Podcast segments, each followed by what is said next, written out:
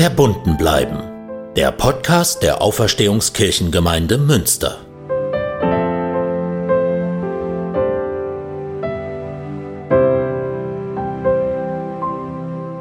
Hallo und herzlich willkommen zu Verbunden bleiben. Nach einer ganz langen Zeit veröffentlichen wir mal wieder eine Folge unseres Podcasts aus der Auferstehungskirchengemeinde in Münster.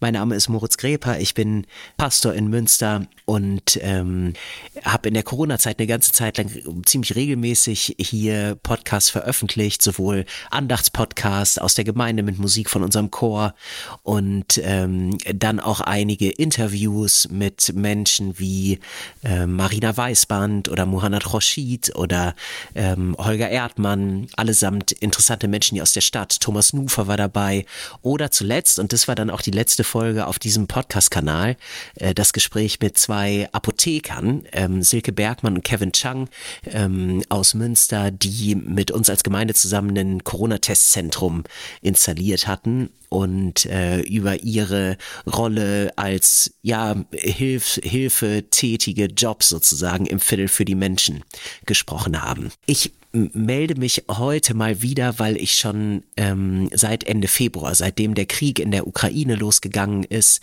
wie wahrscheinlich ganz viele Menschen, äh, ganz unterschiedliche Gedanken im Kopf habe äh, zu diesen ähm, total schlimmen Ereignissen, zu diesem ganz schlimmen Krieg, zu dem, was da Menschen erleben müssen, ähm, die bei mir sehr ungeordnet waren und auch immer noch sind und überschattet auch von dem Gefühl der Ohnmacht, dass es gar nicht so viel gibt, was man tun kann. Aber irgendwie möchte ich nicht ganz still bleiben, weil auch in der Zwischenzeit, auch in meinem Bereich, jetzt in Gottesdiensten, ähm, zuletzt gestern bei der ökumenischen Friedensandacht in der Überwasserkirche hier in Münster, ja immer wieder auch Menschen zusammenkommen, die für den Frieden beten und eine Kerze anzünden und ähm, ja gemeinsam in der Ohnmacht trotzdem die Hoffnung teilen und stärken und äh, sich vom Glauben auch halten lassen.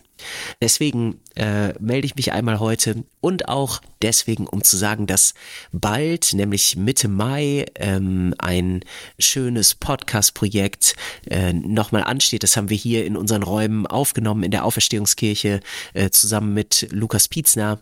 Und zwar ist es eine Auftragsarbeit für die Landeskirche, die ähm, auf mich und ein paar andere zugekommen ist, ob wir über digitale Kirche ähm, in den Podcast für die Synode veröffentlichen können, weil ja seit der Corona-Zeit digitale Kirche, also Gottesdienste, die gestreamt werden, Podcasts und alles, was damit zusammenhängt, großes Thema ist. Und nicht nur sozusagen diese ganz praktische Seite, was für Geräte kann man eigentlich verwenden, äh, was für Programme gibt's und was für Gottesdienstformen im digitalen Raum, sondern mh, es geht auch darum, was kann man eigentlich davon lernen, wie diese Online-Gemeinschaft in beispielsweise sozialen Netzwerken eigentlich funktioniert? Was kann man dafür für die Kirche im Allgemeinen lernen? Da ist ein spannender Gedanke, dass Kirche an sich auch eigentlich ein Netzwerk ist oder sein sollte. Ein lebendiges Netzwerk mit Knotenpunkten, vielfältigen Verbindungen und ähm, Menschen, die sich in diesem Netz wiederfinden, es selber weiter spinnen, sich vielleicht auch mal halten lassen und aneinander anknüpfen, um dann miteinander weiterknüpfen zu können. Also das kommt Mitte Mai raus, dieses Projekt, äh, das heißt Kirche Digital. Ähm, danach kann man dann schon mal Ausschau halten. Und eine zweite Ankündigung möchte ich machen machen. Ähm, dadurch, dass ich seit letztem Jahr im Oktober nicht mehr neben der Auferstehungsgemeinde für die Citykirchenarbeit zuständig bin, sondern äh, seitdem der Geschäftsführer des Jugend- und Bildungswerks in Münster, das ist die Einrichtung, die die übergemeindliche Jugend- und Bildungsarbeit zusammenfasst bei uns im Kirchenkreis mit einem tollen Team von zehn Personen. Äh, seitdem ich da arbeite, habe ich auch überlegt, wie das weitergehen könnte mit dem Podcast und wir sind im Leitungsausschuss des Jugend- und Bildungswerks zu dem Schluss gekommen, dass ähm, es ganz schön und sinnvoll wäre, wenn das Gesprächsformat auch weitergeht. Es gibt schon äh, Pläne für Gäste und für Themen. Ähm, also auch da wird in diesem Jahr dann nochmal was kommen. Manchmal feiern wir mitten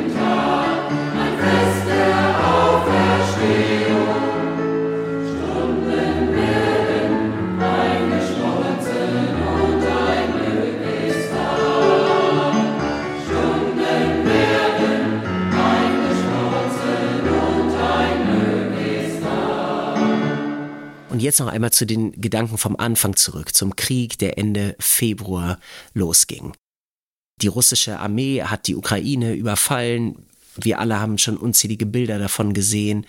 Und mir ging es einfach so, dass mir das besonders nahe ging, weil ich zwar noch nie in der Ukraine war, äh, gleichzeitig aber ein Bild vor Augen habe, weil ich ein paar Mal irgendwie von Menschen gehört hatte, die in Kiew studieren oder ähm, da Urlaub gemacht haben in der Ukraine oder eine Reise, ähm, dass ich einfach so ähm, mich und meine Familie betrachtet habe, meine zwei kleinen Töchter und dachte, dass sind ja Leute wie du und ich, die jetzt von jetzt auf gleich in ihrem Leben bedroht sind und die womöglich, was ja vielen schon passiert ist, alles, was die haben, verloren haben. Und das Schlimmste, dass schon so viele ihr Leben auch verloren haben es ist natürlich naiv, weil in jedem Krieg ist das ja letztlich so. Es sind alles Menschen wie du und ich. Ähm, und das kann man ja auch nicht gegeneinander aufwiegen oder sollte man nicht tun, dass das eine schlimmer ist als das andere. Ich kann mich aber, wie glaube ich, viele andere nicht ganz dagegen wehren, dass mir dieser Krieg jetzt besonders nahe geht. Einmal vielleicht auch wegen der geografischen, tatsächlichen Nähe, dass unser Nachbarland Polen dann schon ein Nachbarland zur Ukraine ist. Ähm, und dann wahrscheinlich auch aufgrund der vielen Verbindungen Verbindung die Menschen, die hier leben, dorthin haben und dass das gefühlt einfach sehr nah ist. Und dann ähm, muss ich sagen, habe ich immer Marina Weißband sehr gefolgt auf Twitter und äh, in den Auftritten, die die in Talkshows hatte und fand es einfach so krass von ihr auch zu hören, wie sie, und es steht ja auch ähm, stellvertretend für viele andere, die um ihre Familie wissen in der Ukraine und sich totale Sorgen machen, was da jetzt eigentlich los ist. Und ähm, ich fand es äh, rührend schön, äh, wie Marina ähm, berichtet hat, dass dann ihre Familie auch ja mit einem gewissen ähm, Humor ähm, damit umgeht, ähm, wie dann die Familie da zusammenhält und äh, auch so in den schlimmen Stunden, als viele Raketenangriffe waren, zusammen ausgeharrt hat. Dass Krieg etwas ist, was Gott nie will, das ist irgendwie eine theologische Grundüberzeugung, die ich habe und die ja auch gar nicht anders sein kann. Ne? Es gibt ein wunderschönes Wort im Psalm 85, dass Gott der Garant dafür ist, dass Friede und Gerechtigkeit sich eines Tages küssen. Das finde ich total schön, weil Friede und Gerechtigkeit ja auch unbedingt zusammengehören. Das sieht man auch wieder in diesem Krieg, ähm, selbst wenn der jetzt morgen vorbei wäre, was ja erstmal total schön wäre, dass da keine Kampfhandlung mehr ist, Gerechtigkeit wäre dadurch noch nicht wieder entstanden, denn es ist so viel Unrecht passiert, dass es sehr viel Mühe kosten wird, dass sowas ähnliches wie Gerechtigkeit irgendwann mal wieder entsteht. Und richtig echte, hundertprozentige Gerechtigkeit wird es wahrscheinlich dann auch gar nicht sein können, weil dafür einfach zu viel Leid ähm, zugefügt worden ist, zu viel zerstört wurde, zu viel Leben, zu viel Lebensgrundlage, zu viel, was Menschen lieb und teuer ist, einfach brutal äh, vernichtet worden ist. Und dann ist da noch der Gedanke, ähm, dass jetzt wieder wie 2015 aus Syrien auch schon so viele Menschen heimatlos werden und fliehen müssen. Aus der Ukraine sind, ich habe eben noch mal gelesen, mittlerweile einige hunderttausend Menschen in Deutschland. Insgesamt sind schon mehrere Millionen auf der Flucht. Ganz viel wird im Land selber und in den direkt angrenzenden Nachbarländern Moldau und Polen äh, aufgefangen. Und viele kommen auch äh, nach Deutschland. Und ich fand sehr berührend, dass es hier zum Beispiel in unserer Gemeinde auch sehr schnell Menschen gab, die angeboten haben, dass sie in ihren Häusern und Wohnungen Platz machen können. Direkt hier benachbart bei unserer Kirche hat ein Vermieter eine freistehende Wohnung Menschen äh, anbieten können, die geflohen sind. Und solche Geschichten gibt es ja ganz viele, dass es eine große Hilfsbereitschaft gibt und viele hier gut angekommen sind ich war heute Morgen in unserer Kita, wo ähm, auch eine Familie, die jetzt hier neu angekommen ist, ähm, mit zwei Kindern, ja, aufgenommen wurde und äh, solche Geschichten ähm, ermutigen mich und lassen mich daran glauben, dass es eine große, große Hilfsbereitschaft gibt und eine große Solidarität untereinander und bei vielen Menschen auch so aus, ähm, ja, einfach dem Glauben an Gerechtigkeit und ähm, Nächstenliebe motiviert.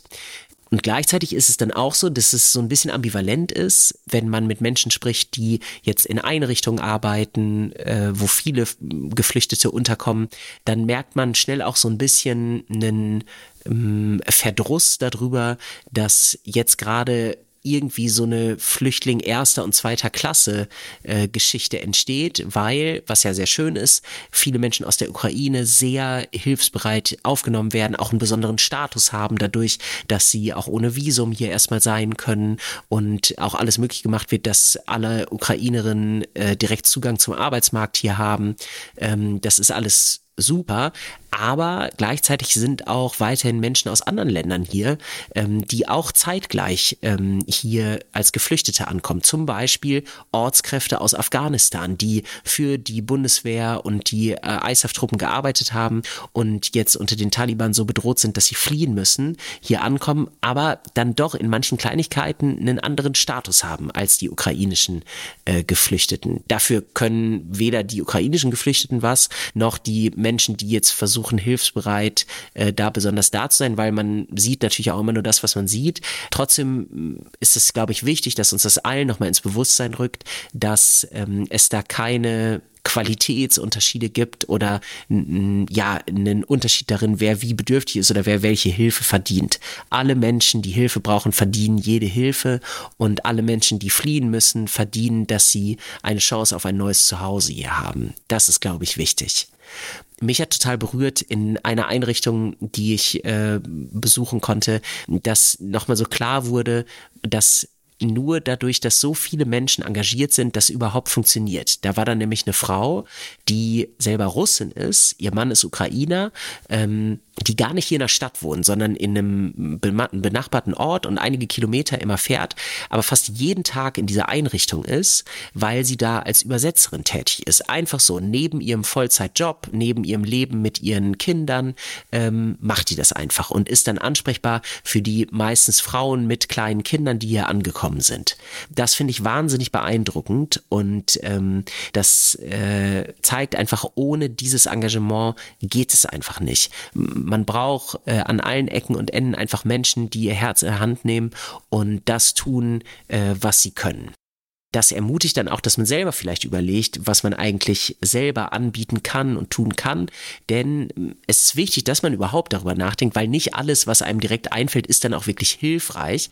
Denn zum Beispiel sind gebrauchte Kleidung gerade gar nicht so gefragt. Wenn überhaupt, dann sehr zielgerichtet, dass es genau nach ähm, Größen geht, die vielleicht manche Kinder jetzt brauchen für Frühlingskleidung oder anderes. Weil hier einfach auch viele Menschen angekommen sind. Das ist jetzt nicht erst seit äh, den Geflüchteten aus der Ukraine so, die natürlich auch mit einem gewissen ähm, Stolz, was ja auch gut ist, äh, hier ankommen und ähm, nicht das Gefühl gebrauchen können, dass hier Menschen das, was sie eh vielleicht mal loswerden wollen, ähm, jetzt äh, an der Einrichtung abladen, wo die jetzt erstmal untergekommen sind, äh, sondern da ist wichtig, dass man immer im guten Gespräch ist mit denen, die nah dran sind und in Kontakt sind und dort arbeiten, äh, damit man dann auch zielgerichtet Hilfe leisten kann ich hoffe jeden Tag, dass äh, die Nachricht irgendwann sein wird, dass es einen Durchbruch gibt bei den äh, Verhandlungen um Frieden.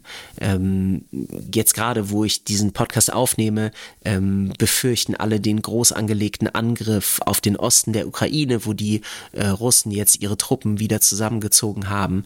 Ich bin überhaupt kein Militärexperte, habe überhaupt keine Ahnung davon, aber es ist schon so viel schlimm genug. Ähm, die Massaker, die stattgefunden haben in Bucha und in anderen Orten, das geht jetzt schon gar nicht mehr in meinen Kopf rein und ich glaube in kaum jemanden, ähm, der das äh, von außen hier mit betrachtet. So schlimm ist das, dass das in unserer Zeit jetzt passiert. Ein Krieg, der eigentlich so ist, wie man ihn nur aus Geschichtsbüchern kennt und gehofft hat, dass ähm, das nie wieder passiert. Und dies nie wieder, da hoffe ich, dass das nicht nur leere Worte bleiben, sondern ähm, dass da immer mehr Menschen doch wieder sehr mit großem Bewusstsein hinterstehen. Auch mit dem Bewusstsein, dass das, was wir tun können, vielleicht auch mit Einschränkungen für uns selber zu tun hat. Die sollten wir äh, bereit sein einzugehen, damit das Leiden und das Sterben und das Heimatverlieren ähm, in der Ukraine endlich endet. Der Konflikt, der lehrt uns vielleicht auch für zukünftige Konflikte oder auch Parallele, die gerade stattfinden, dass die Menschlichkeit das Wichtigste ist, was wir nie aus den Augen verlieren dürfen, neben wirtschaftlichen Überlegungen und Überlegungen, die unseren kleinen Alltag vielleicht betreffen. Ähm, Menschlichkeit, Leben und Gesundheit und Sicherheit, das sind dann doch Dinge, die nochmal eine tiefere Wichtigkeit besitzen als manches andere, was uns sonst vor Augen ist.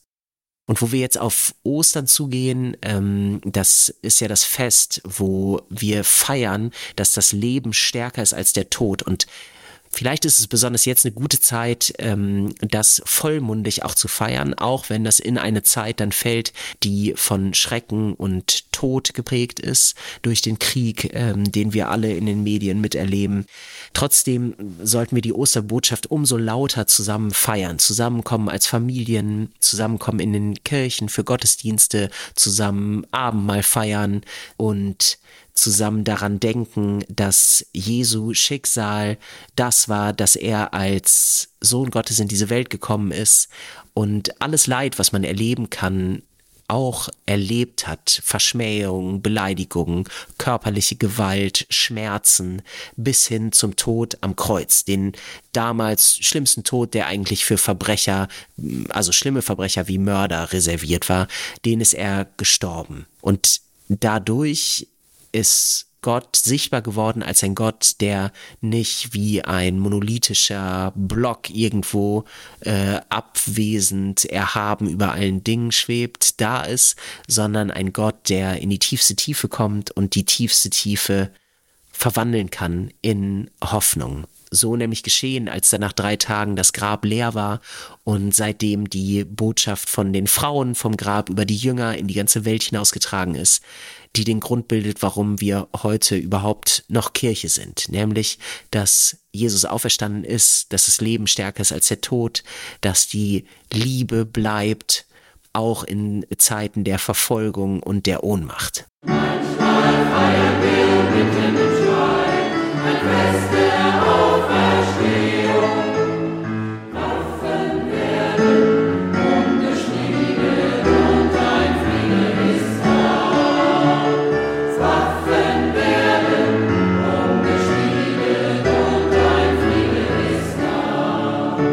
vorvergangenes Wochenende haben in einem schönen Gottesdienst, den ich leider nicht miterleben konnte, weil ich mit äh, Covid in häuslicher Isolation war. Ich konnte nur eine kurze Videobotschaft schicken. Da haben unsere Konfirmandinnen, die jetzt am 1. Mai konfirmiert werden, einen Gottesdienst in unserer neuen Familienkirche gestaltet. Das äh, war ganz toll. Ich habe hinterher Bilder und Videos gesehen, die mich sehr wehmütig haben sein lassen, dass ich nicht da war, weil so viele Menschen da waren. 200 Leute ungefähr, viele Kinder und Jugendliche und die Band hat gespielt und die Konfis haben ihre eigenen Texte da zu Gehör gebracht, die sie für den Gottesdienst vorbereitet haben. Und ich möchte ein kleines Stück äh, einmal vorlesen aus dem Impuls, also sozusagen der Lesung vor der Predigt. Äh, da haben mehrere Jugendliche zusammen äh, den biblischen Impuls, Jesus Christus spricht, ich lebe und ihr sollt auch leben, mit ähm, Gedanken gefüllt. Und ja, da möchte ich jetzt ein kleines Stück ähm, nochmal von vorlesen durch diese Jahre, die wir durchlebt haben, die Pandemie, all die neuen Varianten, die Konflikteskalation in Afghanistan und nun noch der Krieg in der Ukraine, in diesen Jahren, in denen wir unsere Machtlosigkeit gespürt haben und in dem Wissen, dass wir nicht viel tun können, einfach weiterleben, in dem Wissen, dass andere Leute um ihr Überleben kämpfen, diese Jahre, die zeigen uns, dass Leben doch nicht so selbstverständlich ist, wie alle immer denken. Wie kann man dieses Gefühl weiterzuleben, ohne etwas zu tun, überwinden? Ohne etwas tun zu können, überwinden? Vielleicht indem man die Leute, die den Kampf um das Überleben verloren haben, in Erinnerung weiterleben lässt. Denn so kann man den Tod die Macht nehmen. Der Krieg hat Corona überschattet, hoffentlich überscheint der Frieden bald den Krieg.